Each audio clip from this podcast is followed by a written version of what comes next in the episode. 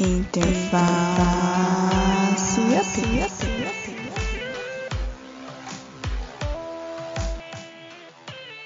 Olá, querido ouvinte! Seja muito bem-vindo a mais um novo episódio, aqui do Interface, seu podcast sobre aprendizados e revisão de tecnologia da informação. Já está no ar. Eu sou a Jaqueline, estudante de Ciências da Computação e também formada em técnico de rede de computadores. E no episódio de hoje, a gente vai fazer uma revisão a isso, né? Porque eu estou precisando e também quero apresentar para vocês um pouquinho sobre estrutura de dados, porque é um assunto que eu vejo que muita gente tem muito interesse, né? E também muita dificuldade. Bom, no episódio de hoje eu não vou falar sobre ordenação em busca, árvores, grafos, por exemplo. Eu vou deixar para falar sobre esses temas um pouquinho mais para frente. Eu vou fazer mais uma é, introdução, né? E falar um pouquinho sobre filas e pilhas. Também não vou comentar hoje sobre listas, nem, nem listas ordenadas, né, assim, de uma maneira é bem mais, mais específica, vou deixar um pouquinho mais para frente também, tá? Mas eu vou trazer para vocês esses assuntos. No episódio de hoje, né, eu não vou trazer aquele aquele resuminho, né, que eu sempre trago para vocês, que é uma coisa bem breve. Hoje, na verdade, eu vou apresentar para vocês, né, de modo também bem breve, o meu código, né, que eu fiz lá sobre fila, que na verdade era uma atividade para entregar, né, eu fiz, coloquei lá no GitHub. E aí eu vou apresentar para vocês mais ou menos, né, co é, como que eu fiz, mas se você quiser dar uma olhada, dar uma estudada melhor, verificar como que tá feito e tudo mais, o código tá aqui na descrição do podcast, tá? Aproveita, né, que você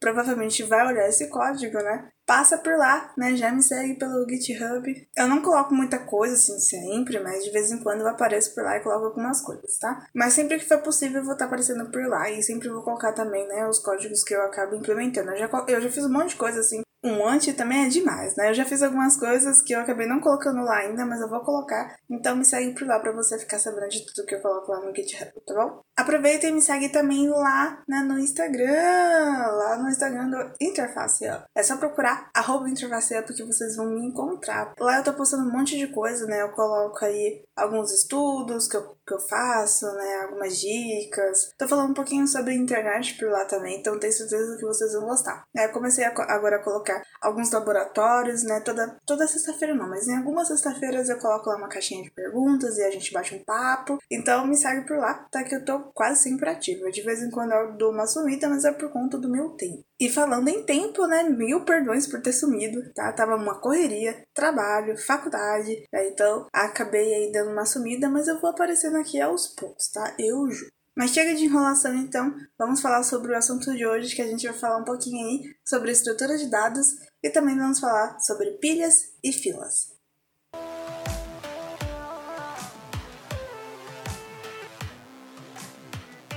Bom, pessoal, antes da gente começar falando sobre o que é uma estrutura de dados, eu vou começar abordando um pouquinho sobre a abstração, tá? É importante porque quando a gente chegar, né, quando eu falar um pouco sobre estrutura de dados, vocês vão entender melhor né, o motivo por, pelo qual, né, podemos dizer assim, que a estrutura de dados surgiu. Então, antes da gente começar, né, antes de falar sobre estrutura de dados, vamos, vamos entender então o que é uma abstração.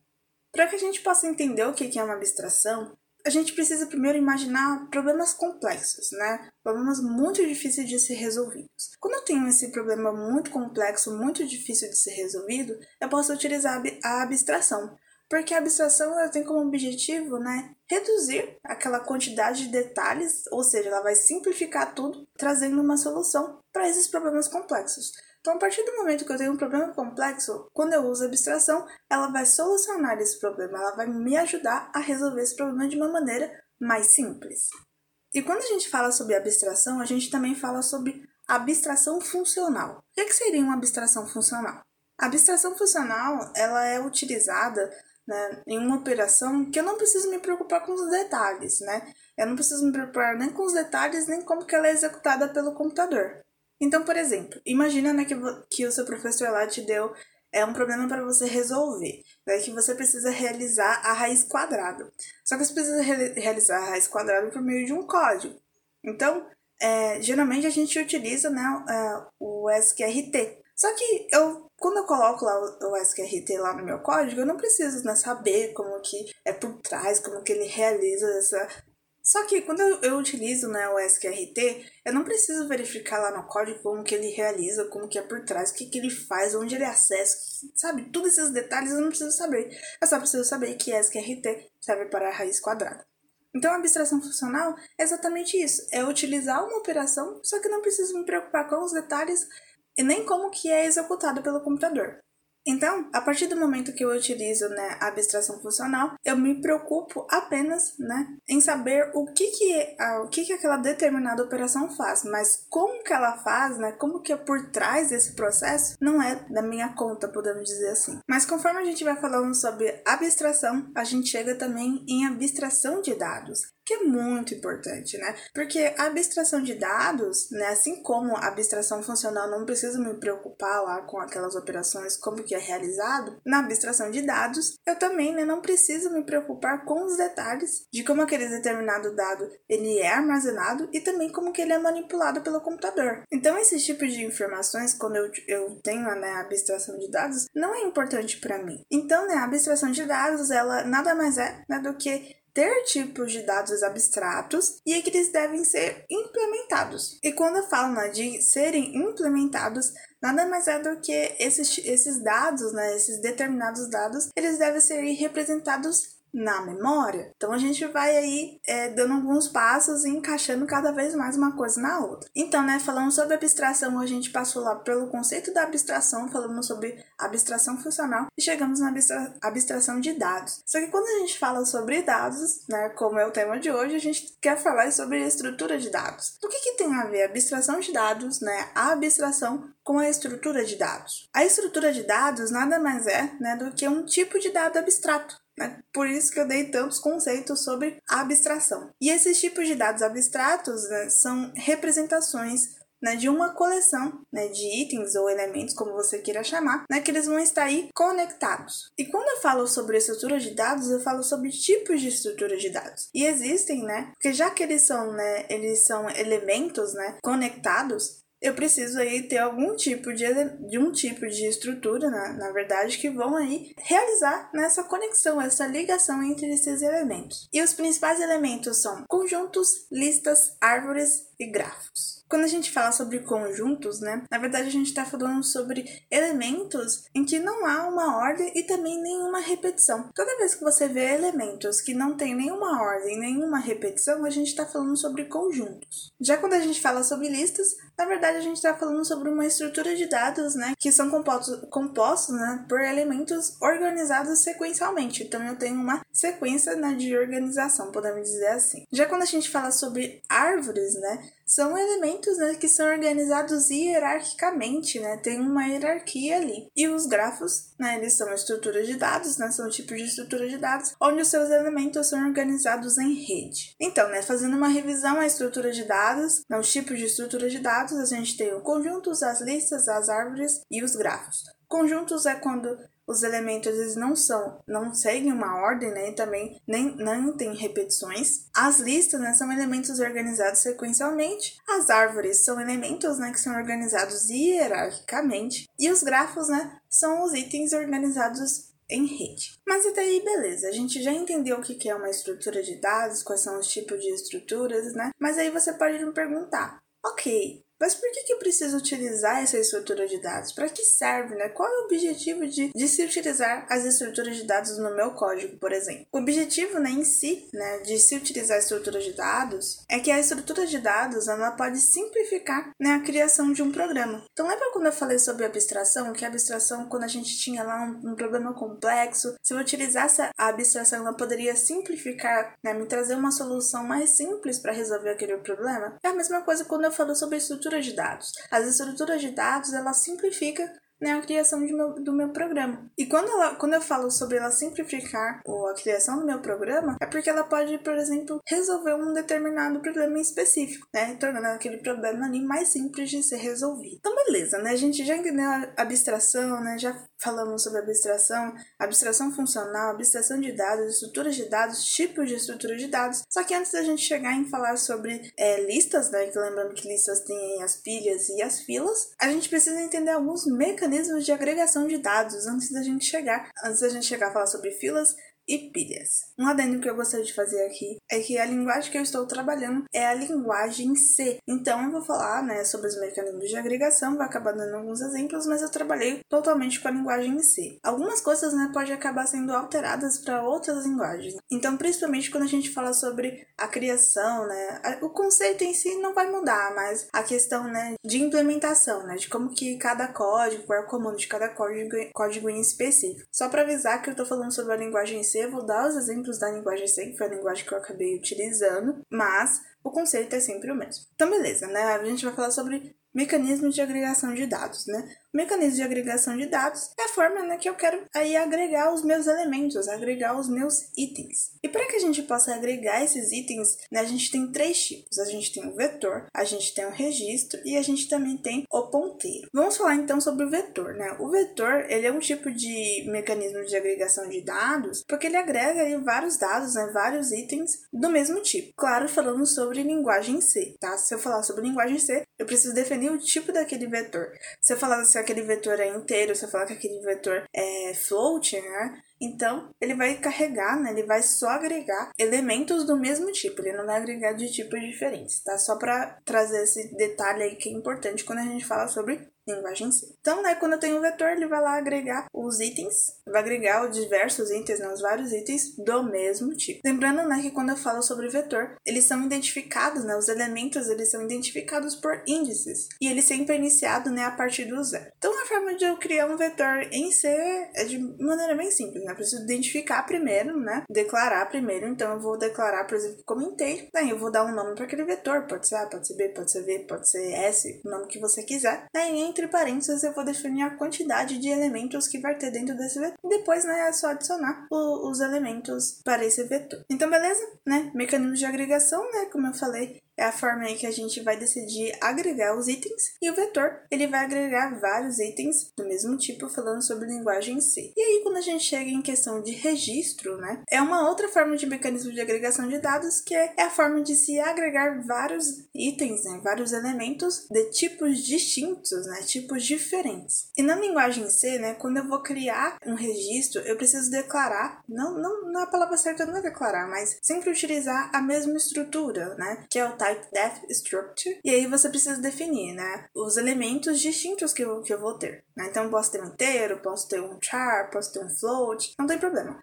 você precisa definir, né, entre chaves ali, os seus elementos que você vai ter dentro desse registro. Depois disso, né, você precisa colocar um nome, né, para esse tipo de registro. Né? Você pode colocar registro, você pode colocar A, B, C, D, enfim, o nome que você quiser. E aí, né, depois que a gente fala sobre registro, a gente também tem ponteiros, né, que é um outro tipo de me mecanismo de agregação de dados. Só que o, o ponteiro, ele é uma variável que guarda o endereço de uma outra variável. Isso pode parecer muito confuso no começo, mas o ponteiro ele é bastante utilizado. E para a gente criar ponteiros na linguagem C, a gente precisa primeiro declarar o tipo daquele ponteiro, né? Se ele vai ser inteiro, se ele vai ser float, etc. E aí, né, a gente coloca um asterisco e escreve o, o nome para esse ponteiro. Né? Pode ser ponteiro, pode ser P, pode ser S, pode ser o nome que você quiser também. E aí você pode me perguntar, beleza, se ele é uma variável que guarda o endereço de outra variável, para que, que eu preciso utilizar ponteiro? A utilização dos ponteiros é super importante, né? Porque, porque utilizando ponteiros eu não preciso acessar a variável diretamente, né? Então isso é bastante importante, tá? Principalmente saber o que é ponteiros e por que eu utilizo ponteiros. Então, né? Voltando aí, fazendo uma pequena revisão, eu falei sobre mecanismos de agregação de dados, que é a forma né, de se agregar, no caso, é uma forma de você decidir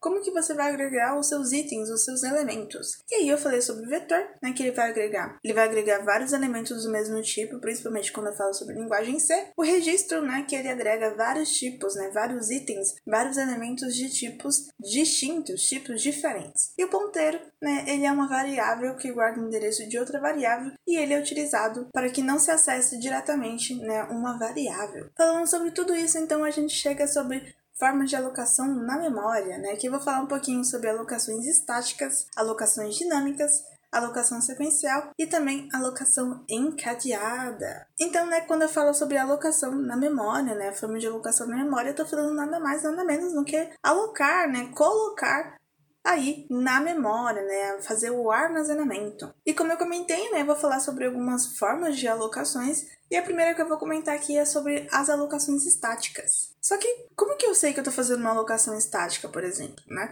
As alocações estáticas ela ocorrem quando uma variável é declarada no programa. Então, quando eu declarei aquela variável, eu estou fazendo uma alocação estática. E aí, né, o que vai acontecer é que o compilador ele vai verificar, né? É, o tipo da variável, qual o local que foi colocado aquela variável lá no seu código, no seu programa. E aí, o próprio compilador, né, falando sobre linguagem C, ele vai determinar a quantidade né, de memória que vai ser necessário para realizar o armazenamento. E aí, né, quando a gente fala sobre alocações estáticas, o próprio compilador ele pode decidir aí quando aquela variável ela pode ser criada, né, ela deve ser criada, por exemplo, e também quando ela deve ser excluída, né, destruída automaticamente. Então vai ser tudo uma questão de, do que o próprio compilador vai, achar, o que, que ele vai determinar ali, o que está acontecendo. Então lembra, alocações estáticas, né, é, é uma variável que eu vou declarar no programa, e aí meu próprio compilador vai ver né, dependendo do tipo da variável, do local que está aquela, aquela variável dentro do meu programa, ele vai determinar né, a quantidade de memória que vai ser precisado para que possa realizar a alocação, né, é, o armazenamento né, da, dessa variável na memória. E quando a gente fala sobre alocação dinâmica, é o, é o contrário, né, que ocorre com a alocação estática. Ou seja, né, é uma variável né, que não foi declarada, né, ou seja, eu, né, programadora, não fui lá coloquei, né, declarei a minha variável. Só que quando eu não declaro aquela minha variável, né, pode ser que em algum momento eu preciso utilizá-la, né, preciso fazer alguma coisa com ela. Então, nesse caso, né, vai ser uma coisa muito é, ligada diretamente ao programador. Então, o programador ele vai aí determinar né, a quantidade de memória que vai ser necessária para aquela variável, quando que ela vai precisar ser criada, quando ela vai precisar ser destruída, ser removida. Então, a alocação estática é tudo que o, o compilador ele vai resolver para você. Então, o compilador vai verificar né, a quantidade de memória necessária, quando eu preciso ser, quando aquela variável precisa ser criada, quando ela precisa ser destruída, por exemplo. Já a alocação dinâmica fica tudo a cargo do, do programador. Então, o programador ele vai verificar quanto de memória precisa, onde eu preciso criar, onde eu preciso destruir, tudo mais. Só que aí você pode me perguntar, beleza, né? Achei muito interessante isso, mas como eu, programador, né, programadora, vou lá e colocar memória, né? O que, que, que, eu vou fazer com isso? Não faz sentido. O que vai acontecer é que a própria linguagem, né? Falando sobre linguagem em C, ela vai te ajudar para que você possa criar variáveis dinâmicas, né? Essas variáveis dinâmicas vão ser utilizadas aqui na alocação dinâmica. Então, como que eu faço para criar variáveis dinâmicas? Eu uso o malloc. Algumas pessoas chamam de malloc, né? Mas é malloc, tá? Pelo menos eu acredito que, né? Se pronuncia assim.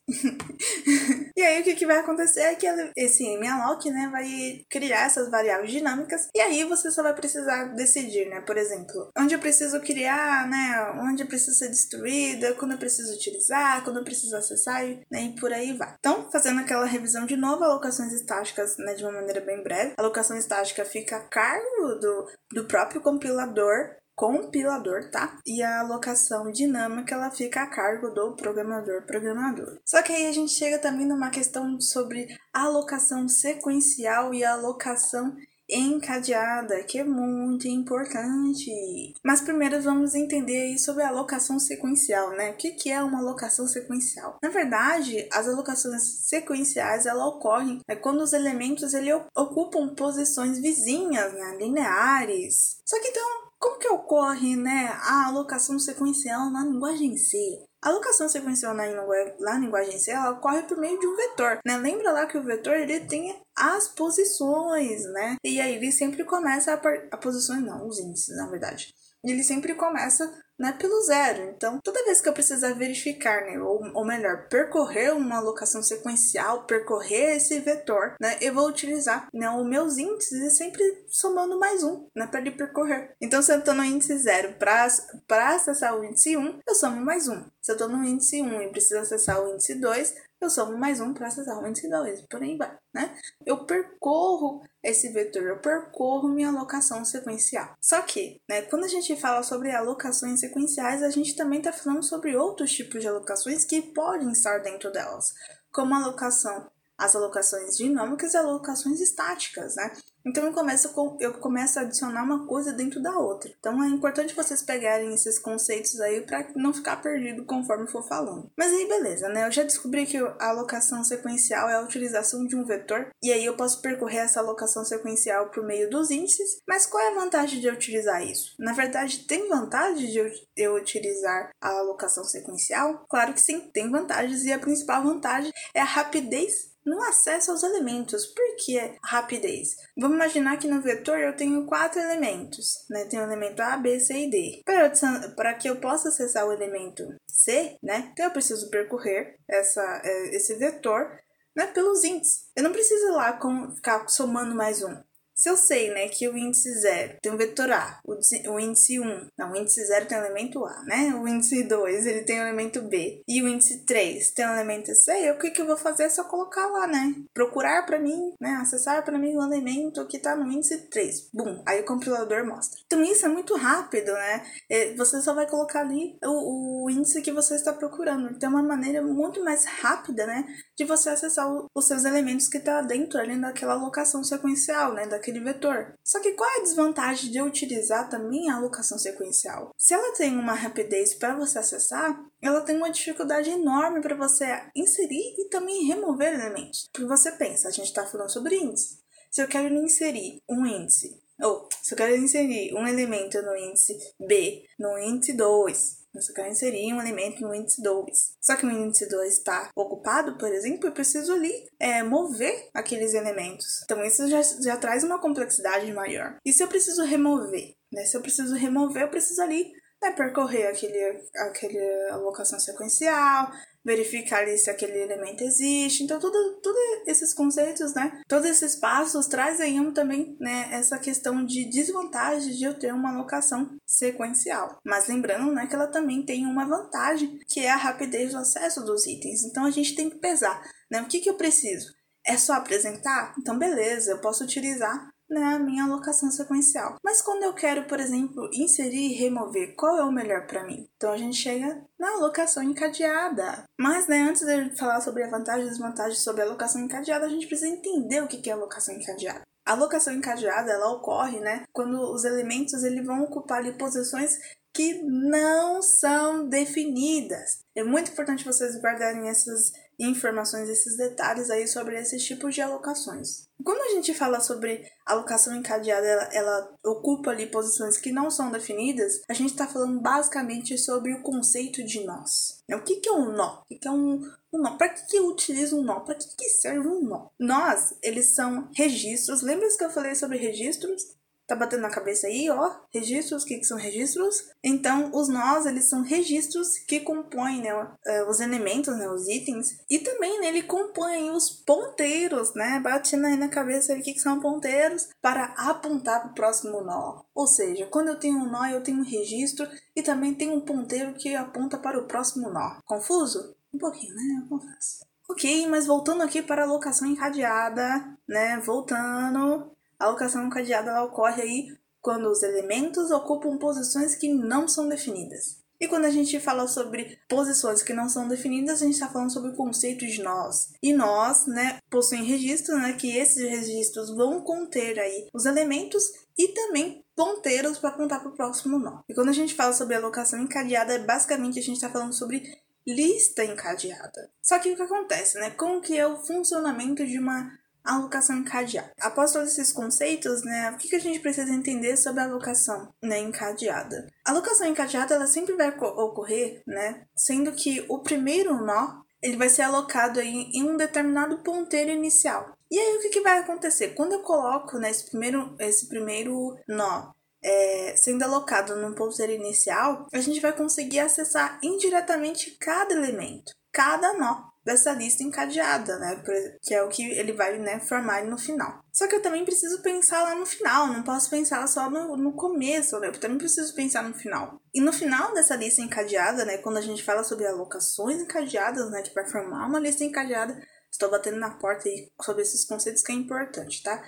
Então, quando a gente fala sobre alocação encadeada, o final, né, no último nó, o último elemento, o último nó dessa, dessa alocação encadeada, o ponteiro, né, ele vai ter que ser igual a vazio, igual a nulo, porque quando ele é vazio, né, nulo, nulo, como vocês queiram chamar, ele vai indicar né, que não existe um nó seguinte, não existe um elemento seguinte, né? Então isso né, é uma coisa bastante importante, mesmo que né, esteja meio confuso aí sobre alocações cadeadas, porque é meio confuso no começo, mas, né, quando a gente fala sobre alocações, né, e principalmente que eu vou falar um pouquinho mais, mais lá pra frente sobre pilhas e filas, a gente tem que pensar no início e também no final. E isso é uma coisa bastante importante quando a gente fala sobre quando a gente fala sobre alocação encadeada. Né? Porque quando a gente fala sobre alocação encadeada, a gente cai né, diretamente nas listas encadeadas.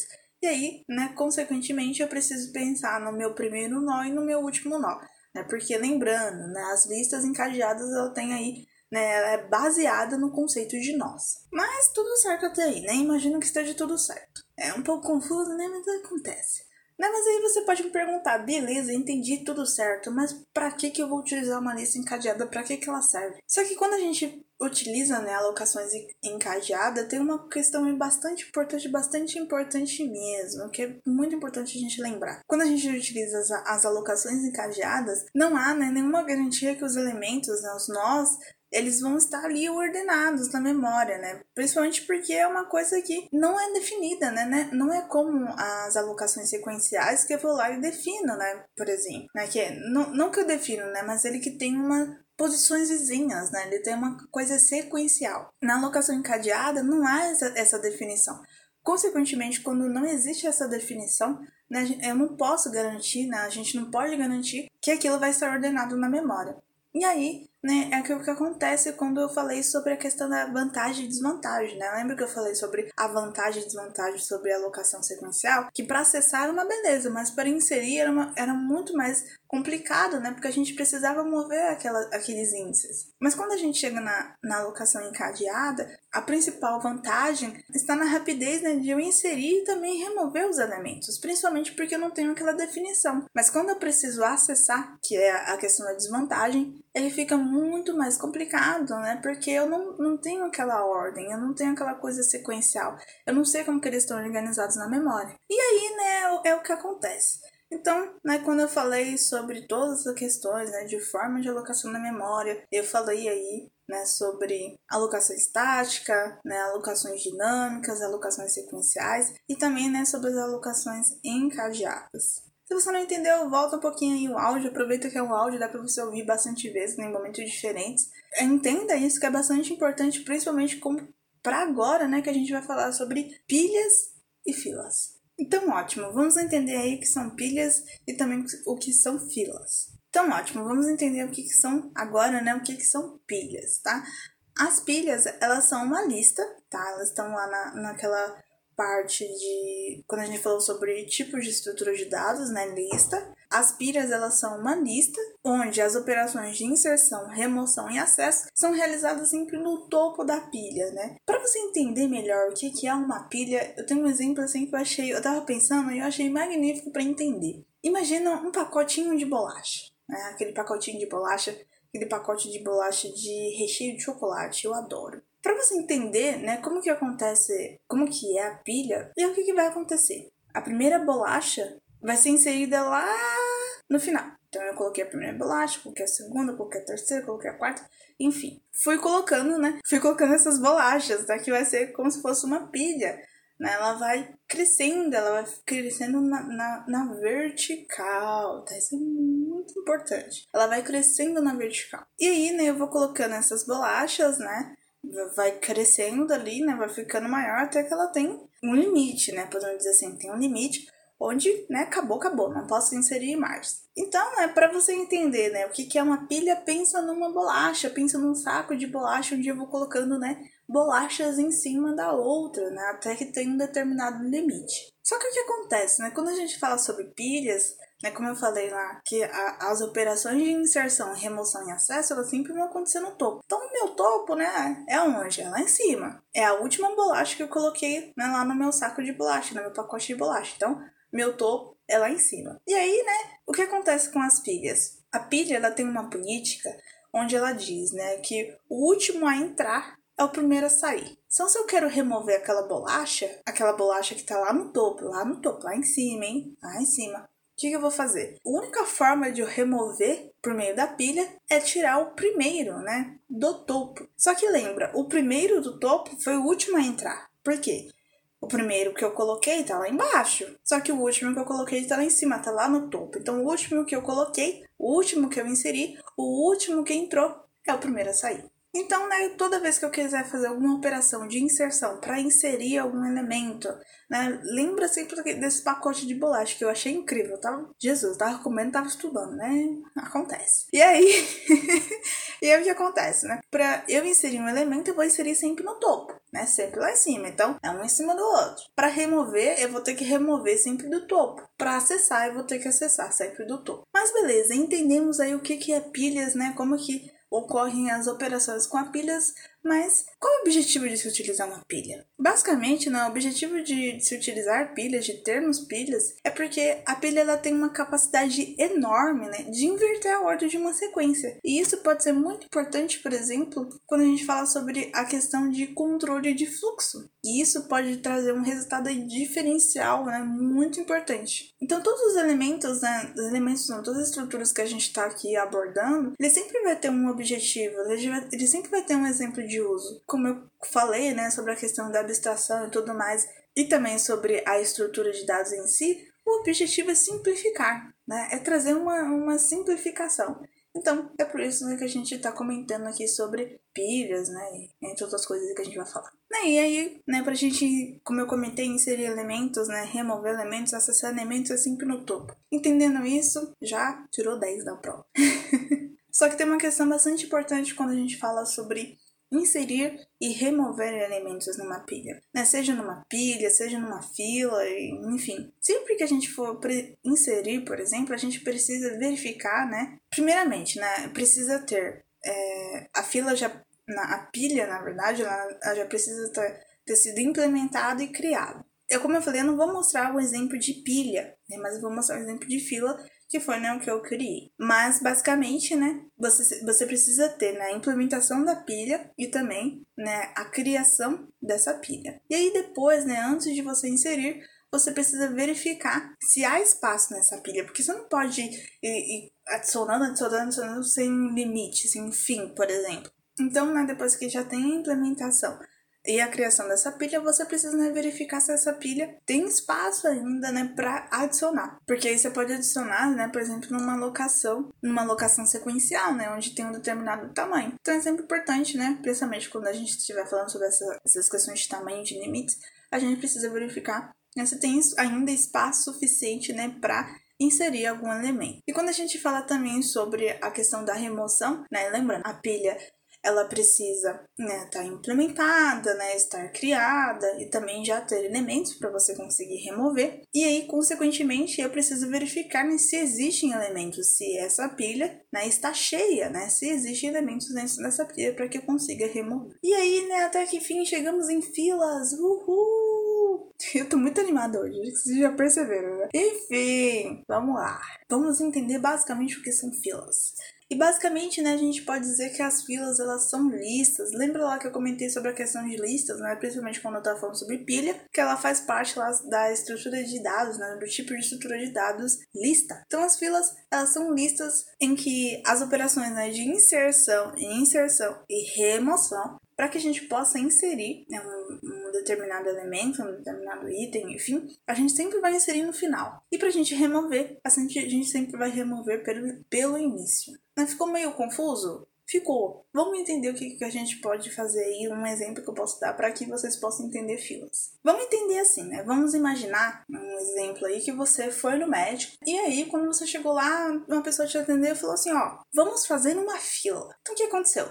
A primeira pessoa que chegou vai ficar lá no final. Aí a, a, segunda pessoa que chegou vai ficar lá no final. Tá vendo que ocupou o final. A terceira pessoa que chegou ocupou o final. A quarta pessoa que chegou ocupou o final. E assim foi. E aí foi andando, né? E depois a gente determinou um limite. Até que, beleza, a fila foi formada. E aí o médico chegou, e aí o médico vai começar a chamar, né? É, é, quando ele chama, na verdade, né? Eu tô fazendo uma remoção, estou removendo uma pessoa, um elemento dessa fila. E essa remoção é feita pelo início. Então a primeira pessoa que chegou que tava lá no final, conforme for chegando mais gente, né? Foi colocando mais pessoas nessa fila, a primeira, a primeira pessoa a sair, né? A primeira pessoa a ser removida vai ser lá do início. Então a primeira pessoa que chegou é a primeira pessoa a sair. E é exatamente isso que a fila leva, né, em si, né? O seu conceito de fila é o primeiro a entrar é o primeiro a sair. E aí, beleza, né? A gente né, deu aí um exemplo eu achei até bacana sobre a questão de entender as filas, né? Só que, de novo, qual o objetivo de utilizar uma fila, né? Para que que isso serve? E o principal objetivo de a gente utilizar filas está aí na capacidade de manter a sequência. Quando eu quero manter a ordem, quando eu quero manter a sequência, eu utilizo filas, né? Porque, como eu falei, o primeiro a entrar né, é o primeiro a sair. Consequentemente, eu realizo aí uma ordem, uma sequência. E aí, né, para que a gente possa entender melhor quais seriam os exemplos né, de um meio mais computacional, podemos dizer assim, para que a gente possa entender as filas. Quando a gente está digitando, teclando no teclado, existe uma ordem. Se você faz uma ordem, né, se você escreve uma determinada escreve não, digita uma determinada palavra e sai de forma errada, sai na ordem errada, consequentemente, né, a palavra que você escreveu tá errado. O teclado, né, o gerenciamento de dados via teclado é uma fila, né, que eu preciso levar os elementos na forma em que foram colocados, né, conforme foram digitados. E isso, né, agora, né, pelo menos na minha cabeça, quando eu entendi isso, eu fiquei tipo, uau, meu Deus! E, e para mim, né, eu fico até agora assim, né, com esse tipo, tipo, oh, que magnífico! Porque parece que literalmente começou a fazer todo o sentido agora, né? Porque a gente tá fazendo o quê? Mantendo a sequência da coisa. E aí, né, pra gente né, diferenciar né, de vez pilhas e filas, é que as pilhas lembram do pacotinho de bolacha, né? A pilha eu vou adicionando um em cima do outro e eu realizo tudo no topo. As filas eu vou fazendo uma sequência, né? Tem a questão daquela sequência. E o primeiro a entrar é também o primeiro a sair. Então, pra gente inserir elementos na fila, né? Remover elementos na fila é a mesma coisa. Precisa estar tá lá, né? Implementado e criado aquela fila. E aí eu preciso verificar, né? Também se existe espaço passos né, para eu inserir elementos nessa fila. Consequentemente, né, para remover também precisa a fila precisa estar implementada, criada, e eu preciso verificar se existe elementos nessa fila para que eu possa remover. Agora então eu vou mostrar em mostrar não, na verdade eu vou falar um pouquinho sobre o meu código, como que foi que eu fiz, principalmente sobre a questão de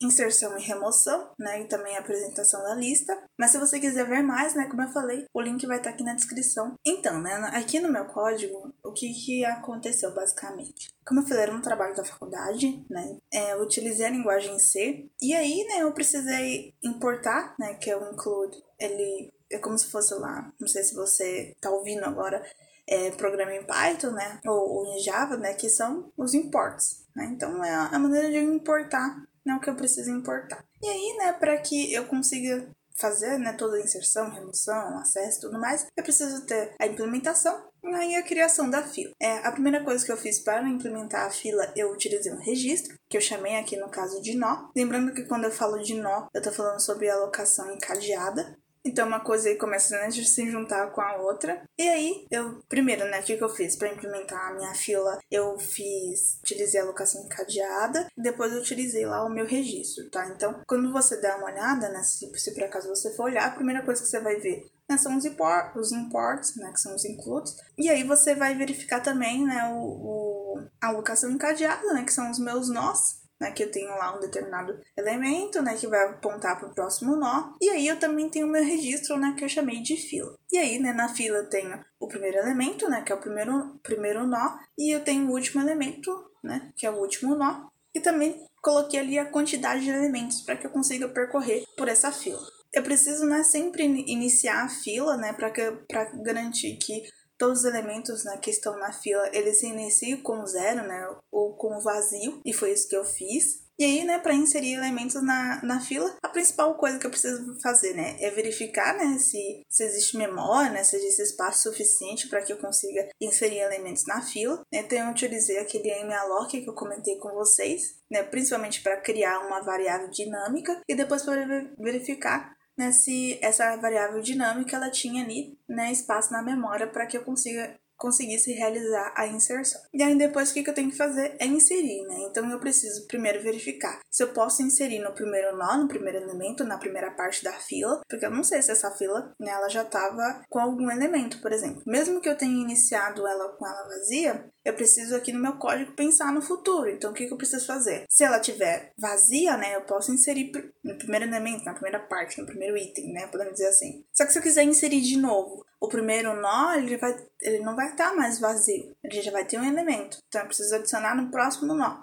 Né? E é exatamente isso que eu faço. Depois, né, eu preciso atualizar, né? No caso, mandar para o próximo nó, né? Como se fosse vazio, para que ele possa ficar percorrendo. E aí depois eu também preciso realizar um, o incremento, né? Da quantidade de elementos, né? Para que depois, se eu, se eu, por exemplo, quisesse ver a quantidade de elementos que eu tenho dentro dessa fila, eu vou verificar pelo meio da, né, da variável que eu chamei de quantidade de elementos. E aí, né, para imprimir a fila, a gente precisa verificar, né, se a fila tá vazia, importante, porque se a fila tá vazia não tem como imprimir nada. Mas se ela não está vazia, eu preciso devolver, né, todos os elementos, né, que estão dentro dessa fila. Então eu preciso fazer o quê? Percorrer essa fila. Eu coloquei aqui também, né, para mostrar a quantidade de elementos, né, então o que eu preciso fazer é apontar, né, esse meu ponteiro, que eu estou utilizando ponteiro também, tá? Acabei esquecendo de falar. Apontar nesse ponteiro ali para a variável que eu tava utilizando, né? Porque é a quantidade de elementos, no caso. E aí ele vai, né, só mostrar lá a quantidade de elementos, que lembra que lá no, quando eu tô inserindo os elementos, né? Tô inserindo elementos na fila, ele tá fazendo o, incremento, né? Ele tá incrementando lá. Toda vez que adicionou um elemento, ele soma mais um.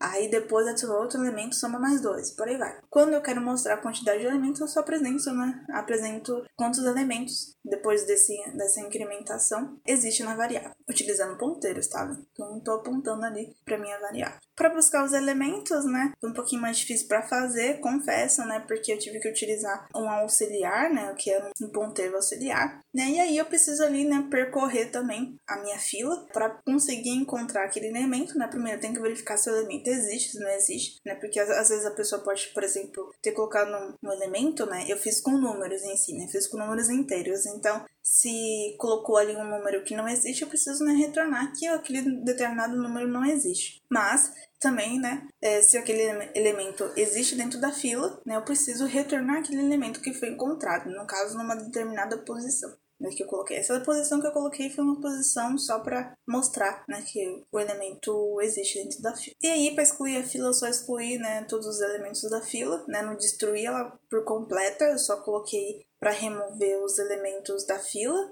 né? Tanto quanto que se você for tentar imprimir os elementos da fila, ele vai mostrar que não tem elemento nenhum, né? Porque eu excluí, né, todos os elementos. E aí, né, no, no main, eu coloquei, né, as funções que foram pedidas no trabalho. Claro que antes de iniciar, tem que verificar, né, se existe espaço se existe memória para a gente fazer tudo o que quer fazer. E né, tenho só as opções. Então, primeiro, primeira coisa que eu sempre preciso fazer é iniciar né, a fila. É, coloco lá, né, a opção 1 para iniciar a fila. Aí a opção 2 eu posso inserir, a opção 3 eu posso fazer isso, e assim vai. E aí ficou bem legalzinho aqui a fila. Eu achei um trabalho bem bacana, apesar que foi muito difícil de entender e de fazer algumas coisinhas aqui, né? Mas um trabalho muito legal. Então é isso, pessoal. Esse foi o nosso episódio de hoje, né? Falando um pouquinho, né? Na, na verdade, fazendo uma revisão sobre a estrutura de dados, apresentando um pouquinho sobre o meu código, como, que eu fiz, como foi que eu fiz, né? Recomendo muito que vocês olhem não só o meu, o meu exemplo, tá? Pode olhar os outros exemplos, que é muito importante, né? Porque para você entender essa parte teórica, você precisa também colocar na, na prática. Hum, colocar na prática é só desenvolvendo mesmo. Então, eu espero do fundo do meu coração que vocês tenham gostado, que eu tenha ajudado, né? E também, querendo ou não,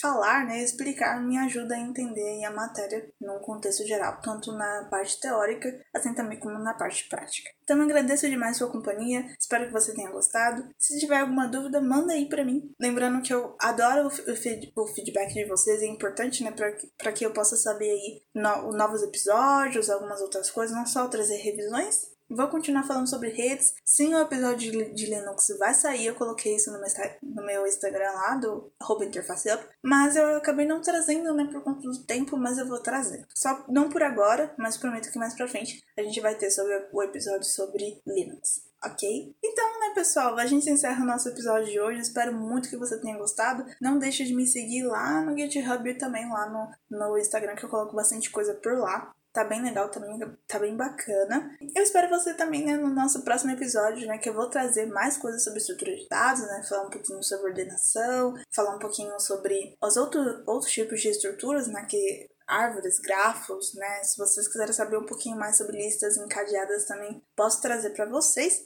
Me fale também sobre a questão do código, né? Se ficou mais legal de entender, né, a matéria com o código que eu acabei colocando aí. Querendo ou não, foi uma coisa que aconteceu meio sem querer, né? Que era um trabalho para faculdade. Mas, né, espero que vocês tenham gostado. E se isso ajudou, me avisem, né? Que eu posso trazer outros exemplos, né? Da, da forma que eu fiz. Então é isso, pessoal. Espero vocês no nosso próximo episódio. Um grande beijo, um grande abraço.